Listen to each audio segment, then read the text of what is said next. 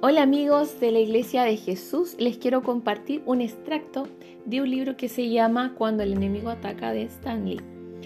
Y dice así, debemos saber qué relaciones están basadas en la verdad de Dios y qué relaciones están arraigadas en mentiras.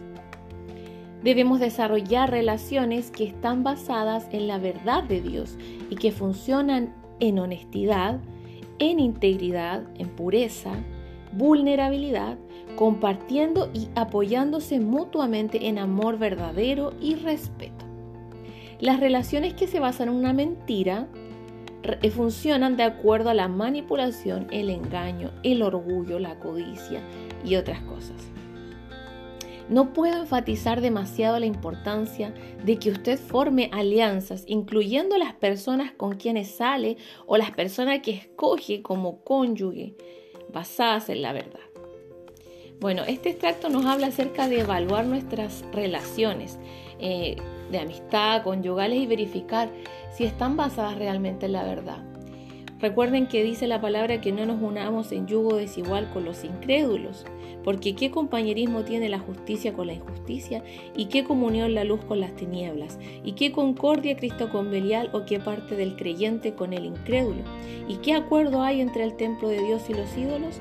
¿Por qué? Porque vosotros, dice la palabra, sois el templo del Dios viviente, como dijo el Señor. Esto no quiere decir que no podemos eh, hablar o relacionarnos con incrédulos. Pero aquí justamente el autor también del, libro menciona que al, al, acercarnos a incrédulos, nuestro propósito no es asociarnos con, con el incrédulo, es compartir a Cristo con esa persona, es entregarle el amor de Dios.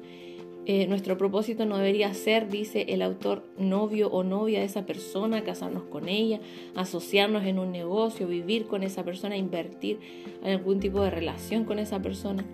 La palabra de Dios es clara en cuanto a la unión del yugo desigual.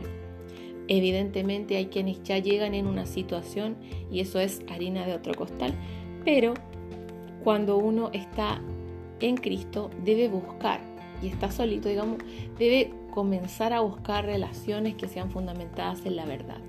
Dice otra parte del, libro, debemos ver con claridad el carácter de una persona porque decir la verdad y vivir en la verdad son vitales para el éxito de cualquier amistad, asociación de negocios, matrimonio o cualquier otra relación que está unida a metas piadosas de largo alcance. Debemos obrar con propósito en cuanto a las personas con las cuales pasamos mucho tiempo las que están alrededor nuestro, las que nos asociamos, los lugares a los que vamos y así sucesivamente.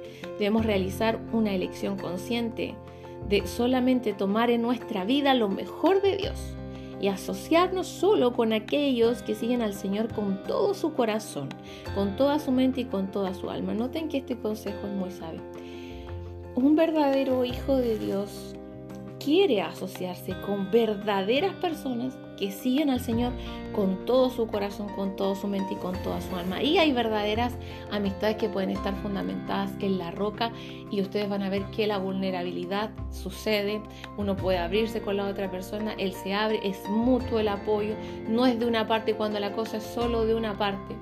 No puede ser una relación de amistad, no está fundamentada en Cristo. Puede que haya una persona en el Señor y la otra no, y eso va a ser en alguna medida un yugo desigual.